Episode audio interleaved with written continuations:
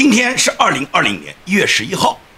那么上一个礼拜呢，我呢是来到了华盛顿 DC，支持川普总统呢。他在一月六号举行的这个盛大的支持川普总统的这个集会。那么我呢做了多场直播节目，大家都看到了。在整个直播节目里面呢，我把呢这几天发生在华盛顿 DC 现场的各种状况呢，都向网友们做了一些汇报。那么我的直播呢是刚刚开通，所以说呢我还不是很熟练。那么直播和我现在的录播，我打算呢是有这么一个安排，也就是每周呢礼拜一到礼拜五呢，我都是用录播的方式呢给大家呢每天更新我的节目。那么节目呢通常是在美国东部时间下午的六点，美国西部的时间下午三点。在这个之前呢，我的节目呢录播的节目就应当呢能够更新出来。如果遇有什么事情，今天呢这个节目没有按时出来的话，我会在我这个 YouTube 的社区里面呢。贴贴出我当天的播出通知，也就是那天，如果我不能如期播出呢，只有两种情况：一种是我把它改为直播，也就是当天没有时间做录播了；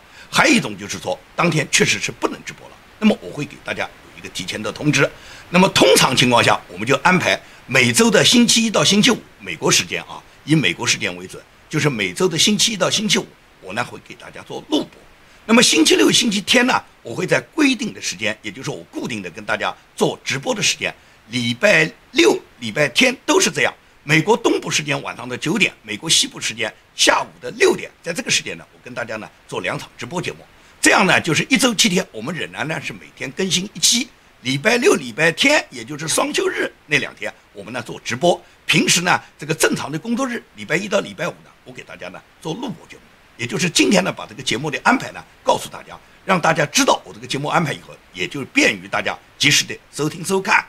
好，我们谈今天的节目。那么，川普总统在一月六号呢，把大量的这个他的支持者呢都叫到了华盛顿地区。那么到了华盛顿地区时候呢，可以讲结果呢是出人所料的。也就是本来那么多人来到华盛顿地区呢，他们本来呢是想来支持川普总统，而且认为川普总统一月六号一定是有所布置，在这一天应该有一个大的行动。那么这个大的行动的产生呢，很可能呢就是对川普总统的连任，或现在呢就是拜登窃取他这个通过舞弊方式窃取总统职位的这种方法呢有一个根本性的转变。但是呢，没有想到那一天呢，有相当一部分人冲进了国会。这个国会呢，我们可以看到，在多个视频里面都看到，是很多警察主动把那个栅栏拉开，让这个大量的川普支持者把他们呢引进国会的。Police are squabbling with protesters. Oh, there we go.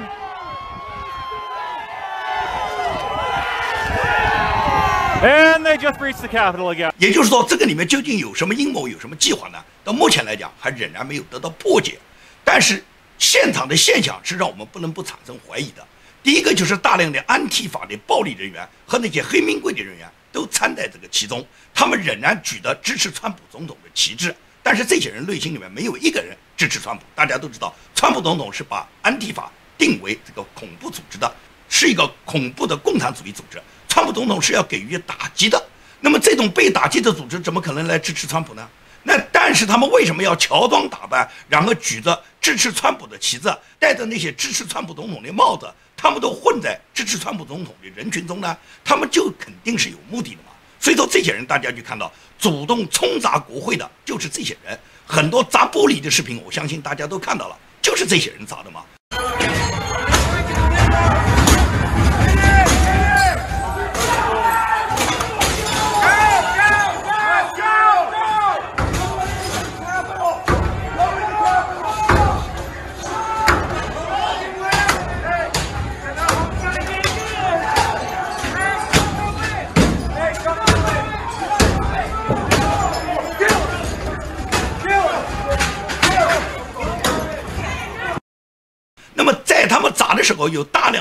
支持者都高喊的用英文高喊的 “No anti 法，No anti 法”。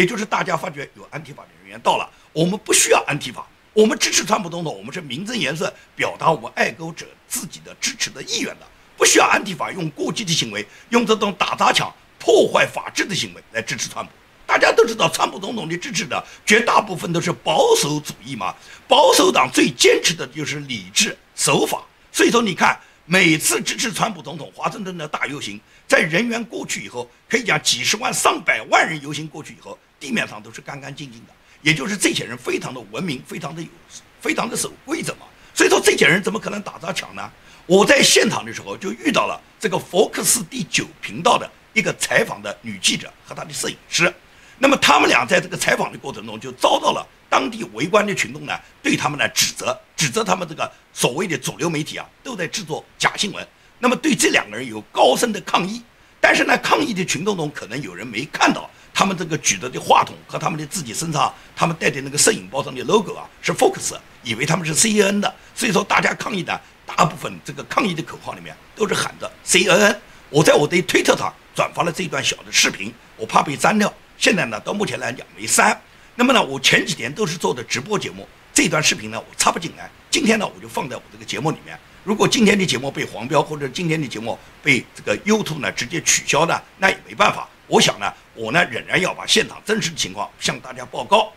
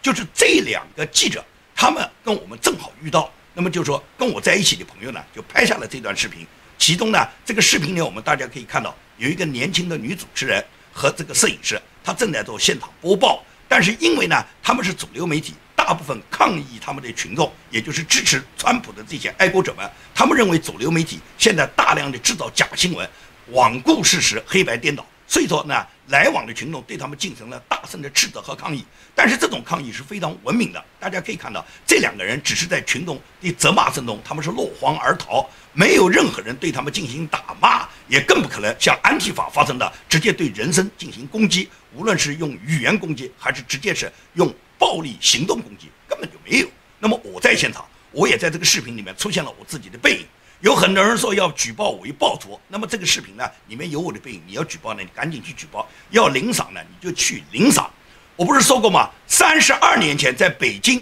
八九六四时候，邓小平镇压了所有请愿的广大的北京市民和北京的爱国学生。当时中共是把我们所有参加八九六四运动的人，无论全国是哪个城市的人，一律是定为暴徒的。也就是那时候，中共把我们打为暴徒，向我建明不仅成为暴徒，而且因为暴徒。付出的共产党判处我十年徒刑的这个代价，那么三十二年之后，我到达了美国，我人在美国，为捍卫美国的民主，希望美国能够还人民一个公平的选举，能够保障美国国父们他们建国时候所制定的美国传统价值观和传统主义路线，支持川普总统要回归美国的价值观，支持川普总统要制造美国再次伟大。所以说呢，我响应了川普总统的号召，我呢在一月六号来到了华盛顿 D.C。支持川普总统号召的所有的他的支持的这场盛大的集会游行，只是呢，没有想到这场游行呢，最终因为发生了有一部分人，有一部分安提法化妆的人员进入了国会大厦以后，导致的打砸抢事件以后，尤其是被一个特勤人员他开枪打死了一个川普总统的支持者。这个人是一个曾经在空军服役十四年的前空军军官。由于他被打死以后，整个的这个形势就完全发生了变化了。那么这个形势发生变化以后，就导致了部分国会议员和。当时的这个民主党控制政局的，包括拜登啊、南希·普洛西啊，他们都指责所有川普的支持者就是暴徒。这种暴徒已经不简简单单是把进入国会的打砸抢的人定为暴徒，凡是进入国会的，他们一律视为暴徒。那么，甚至主流媒体已经扩大到，就说来参加华盛顿地区支持川普的这个一两百万人全是暴徒，也就是建明三十二年之后，这次又当了一次暴徒。所以很多人讲要举报我啊。那么我就告诉大家，这个视频里面呢有我的背影，我人在现场。你要举报，你就赶紧拿着去，看看你能不能领到赏。可以讲，所有的主流媒体在这次都扮演着极不光彩的角色，他们在破坏着美国的民主法治。美国的国父们死也没想到，本来是设立民间的媒体，用媒体作为第四监督权利，在三权分立之后，建立了第四的监督权，让媒体来监督美国政府，监督美国的各个执法和立法机关。但是今天的媒体，它已经远远不是国父们建国时候那时候的媒体，因为那时候没有互联网，那时候形不成媒体垄断。任何一个媒体，你只能发布你自己一家的声音，因为有很多家媒体嘛。你这个媒体，你不管你发布什么声音，都有其他公正的媒体会来跟你进行驳斥。但是没有想到，两百多年之后，互联网出现以后，大的社交媒体他们已经完全形成了垄断，也就是他们甚至一家媒体就可以控制所有人的声音。因此，你看，推特也好，脸书也好，包括谷歌公司也好，包括亚马逊也好，他们集体封杀了川普总统。我放一张图标给大家看，这张图标上是所有的美国大型的媒体公司，他们全部封杀了川普总统本人，也就是一个在位的总统，他本人的言论已经被大的社交媒体巨头公司以川普总统他企图煽动暴乱、破坏国家、对国家产生各种暴动事件，以这个为名，然后呢封掉了川普总统的话语。封掉了川普总统所有的社交平台，同时也封堵了川普总统所有他的家人，包括他的小儿子巴伦，才有十四五岁，他刚刚建立的一个新的推特账号也被封杀了。也就是株连九族，不光是川普总统他本人，他的家人、他的这个幕僚团队和那些忠实支持者的一些重要的人物，他们的媒体被封堵，连陈光诚都被封堵了。陈光诚在他自己的推特上面发表了一个他的推文。他的推文就说，他死也没想到，他在共和党大会上演讲的这段视频居然也被封堵了。这算什么呢？这种打击面已经波及到嘛？波及到株连九族啊，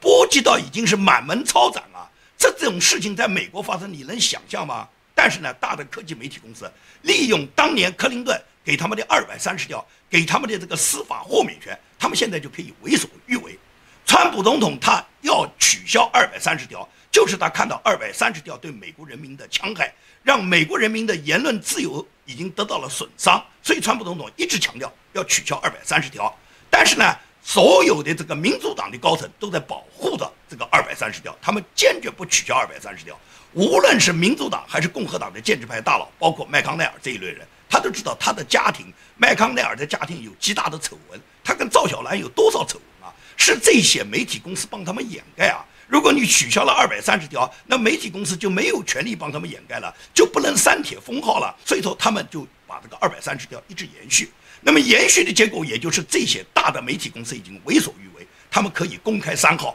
对现任总统的号都删号。但是删号是要付出代价的。大家看没看到？今天是这个推特公司删除了川普总统推特的第一个这个股票交易日。这个股票交易日在今天交易的前几个小时。推特的股价呢，最大的跌幅呢达到了百分之十二点三，相当于推特呢一下子就损失了三十亿美元。实际上，这是推特它进行言论管制、它禁锢思想要付出的一个代价。因为美国人民就会用他们的行为来表达他们的想法。推特的股价之所以大跌，就是因为川普总统的支持者在抑制着这个推特的股价。推特他在这个邪恶的二百三十条对他的鼓舞下，他不断地去禁足所有人的言论，包括川普总统的言论。推特一定是会遭报应的。所以说呢，推特呢，他注销了川普总统的账号，我们大家都看到了。当然了，推特注销这个账号，脸书呢，扎克伯格他呢，更是在他的这个 Facebook 和他的英斯特国岸上面呢，也注销了川普总统的账号。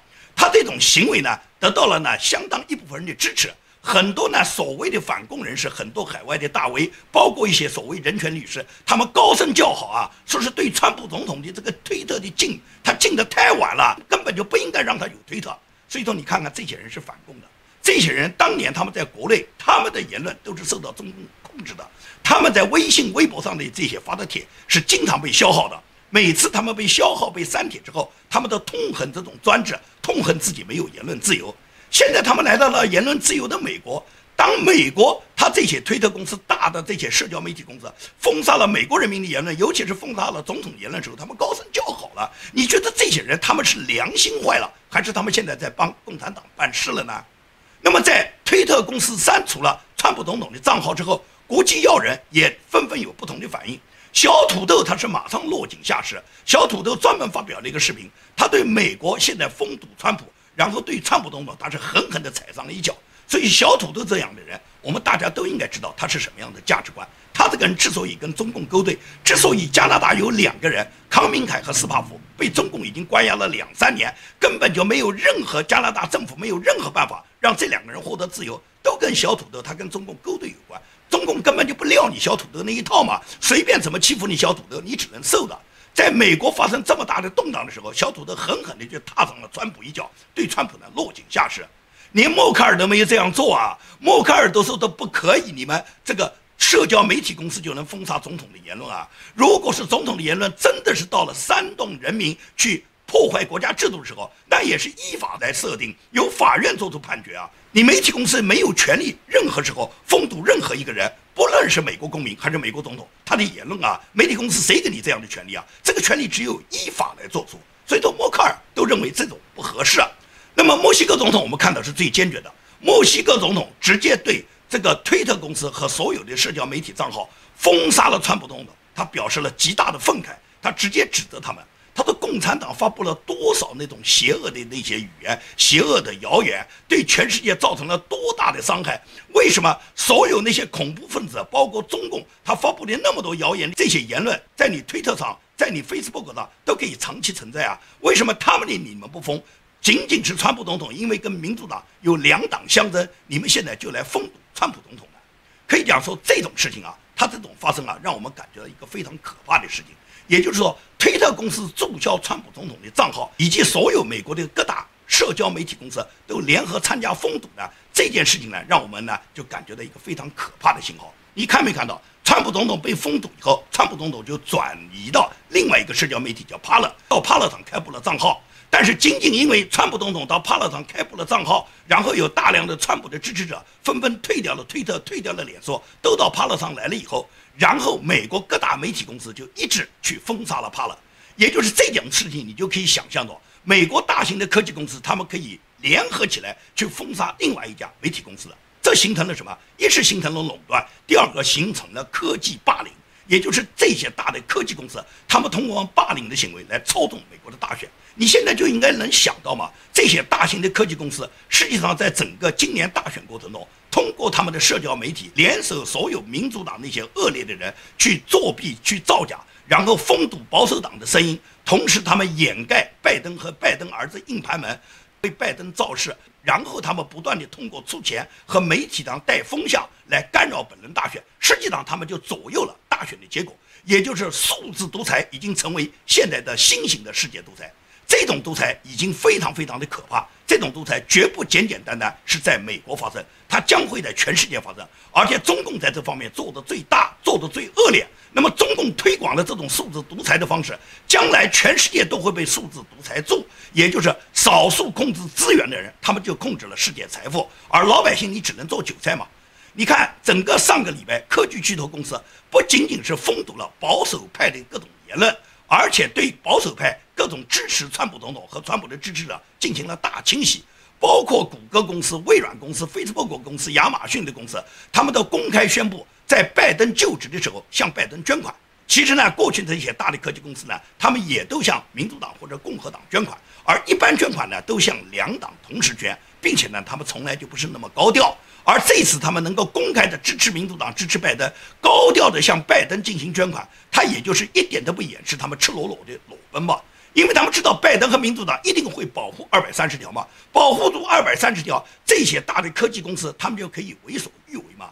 你可以拿这些美国的这些大的科技公司跟中国比啊，你会觉得呢更可怕。因为中国我们大家都知道，这些腾讯啊、微博啊、新浪，你拿这些相比呢，腾讯、新浪这些都是因为中国是专制制度，是国家政府在控制的资源，是国家中共的一党专制。决定了中国的所有媒体公司，你不能不按照党的要求去说话，也就是是成为党的喉舌嘛。所以说，腾讯也好，新浪也好，他们只可以按照党的制度来办，也就是说，他们必须要这样办。他们要想在中国生存，他只能按照共产党的要求去删帖、去封号，他成为共产党管理的工具。所以说，中国的坏是坏在共产党，是坏在这个制度。而美国不是这样啊，美国是民主制度国家，没有哪一个政府可以控制大的媒体公司啊。所以说，大的媒体公司在美国能够产生这种状态，也就是所有的社交媒体公司，他们最终能够一起封杀人民的言论，那显然就是这些媒体公司跟民主党沆瀣一气以后，然后这种媒体公司他们操纵了人们的语言，操纵了人们的思想，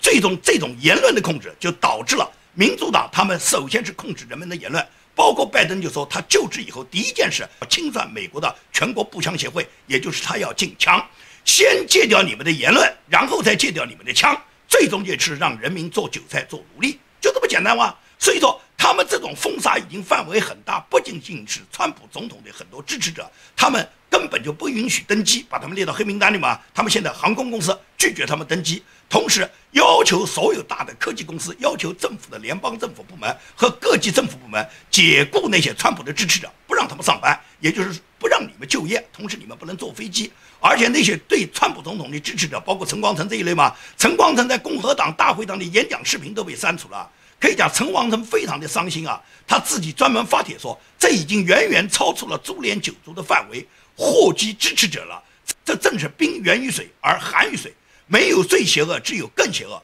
我坚信作恶者必将为你们的罪行付出代价。这是陈光诚发的帖，对他自己在共和党大会堂发言的视频被删除，表达他的愤慨。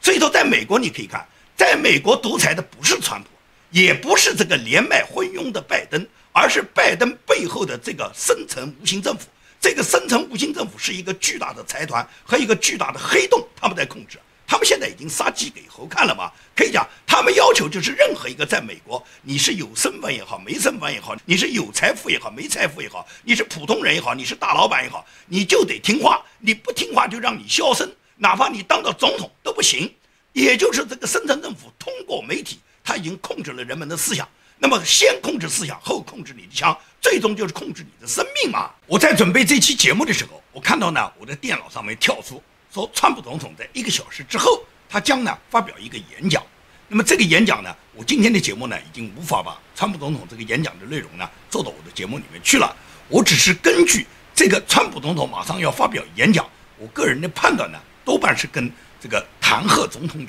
关，因为呢，这个 Nancy Pelosi 呢，他已经不能够忍受川普总统，他还有十天总统任期了。Nancy 呢，他一心要把川普弹劾掉，为什么呢？是因为 Nancy 的这个笔记本呢，已经透露出大量的他泄露国家机密，他操纵媒体公司，操纵美国社会，制造安提法，在美国制造仇恨，大量的这些腐败的事实啊，都在他这个笔记本电脑里面，我认为已经流露出来了。所以说呢，他流到社会上以后，就有可能产生美国法律对他的严惩。他特别怕川普总统跟已经掌握的南希·普鲁西他的叛国行为。川普总统现在是在任总统啊，有权按照宪法赋予他的总统职责抓捕你南希啊。所以说南希他现在相当慌张啊。他就在昨天参加一个六十分钟的节目上，他自己承认啊，弹劾的动机是确保川普永远不能再参选。因为他特别怕川普参选，他知道七千五百万人民支持川普吗？他知道人民的力量吗？也就是川普总统在人民的支持下，如果川普总统能够再次当选的话，毫无疑问来讲，佩洛西是一定要受到清算的。那么佩洛西作为他一个从事了几十年政治的，对政治对手如此仇恨入骨，究竟是为了什么呢？就是因为他自己做了太多的恶嘛，他出卖了太多的美国利益，川普都了解他这一切，所以他特别害怕。特别恐惧，特别仇恨。他就想趁着现在想置川普于死地，但是不是佩洛西他想置川普于死地就能得到这个结果的。也就是说，川普总统可以讲，他如果掌握了佩洛西或者是拜登、克林顿啊，或者希拉里啊，他们这些叛国罪行的各种行为，川普总统作为在任总统，他完全可以依法去惩办他吗？那克林顿出卖美国的历史太多了。克林顿他当年因为莱文斯基的案子差一点被弹劾掉，他在总统任期结束之前，他拼命讨好中共，出卖美国的利益，把中国拉入了 WTO。他拉入了中国进入 WTO 以后，就跟中共勾兑，获得了大量的这个资产，获得了大量的腐败的利益啊。克林顿他竞选总统时候，他只有几十万的这个资产啊，他的财富连五十万都不到啊。可是他退任以后，很快就成了几千万、几个亿了。他这个钱哪来的啊？他到中国去开一场研讨会，他这个出场费就是二十五万美元。所有的那些企业家想跟他拍照，也就是排着队，十万美元一张照。那个排队的人达到几百上千人，你想想看，克林顿他一次收拍照费就能收个几百万美元了。所以说中国他怎么能不去呢？他经常往中国跑，他往中国跑就是可以赚钱嘛。而他收取中国各种利益的同时，一定是出卖了美国大量的利益。这不就是美国民主党很多大佬就这个现实吗？那么问题是在那么严峻的情况下，我觉得现在川普总统的支持者呢，一定要冷静的思考，现在不要再听各种谣言蛊惑。我实际上我十分反感川普总统他几个猪队友。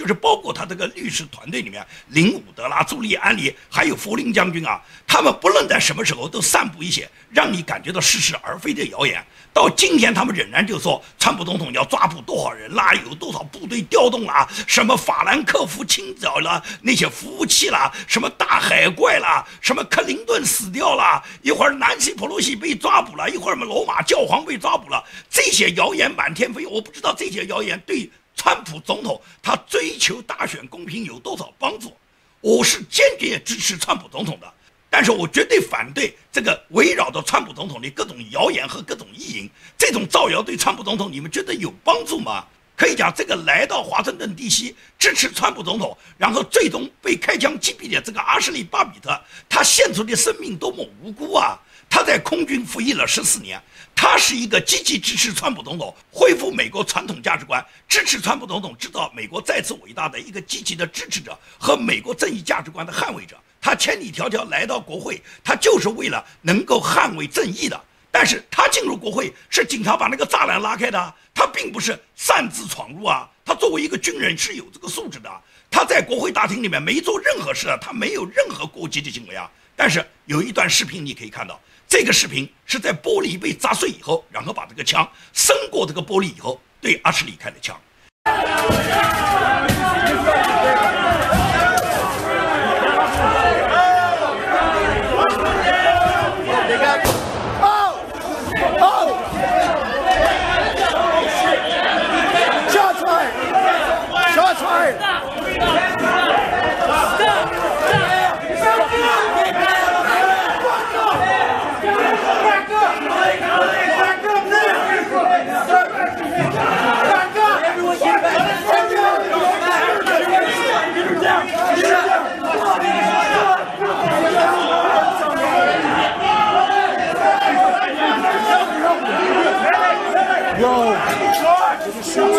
也就是安提法在砸玻璃的时候，这个特勤人员，你为什么不击毙那些砸玻璃的安提法？那些安提法如果他们砸玻璃，他们破坏国家的财物，损坏国会的财物，你击毙他是完全是你的职务行为，你为什么不做？也就是安提法砸玻璃的时候，他放任，等到玻璃砸完了，他把枪伸到玻璃之外，对着那个手无寸铁的和平示威的阿什利，他一枪击毙了这个曾经为美国做出贡献的十四年服役的空军女军官。所以阿什利·巴比特的死给美国人民的心灵付出了巨大的伤害啊！在这种情况下，那些谣言四起，还希望川普总统的支持者再有一个人像阿什利·巴比特这样献出他们的生命吗？在阿什利死后，很多川普的支持者都到国会前为他建立了一个临时的纪念点，摆上了鲜花与蜡烛，地上有几张卡片都写道：“如果我们今天允许他们作弊，那么明天我们拿什么去阻止他们继续舞弊呢？”也就是他们支持阿什利，但是阿什利为这一场大选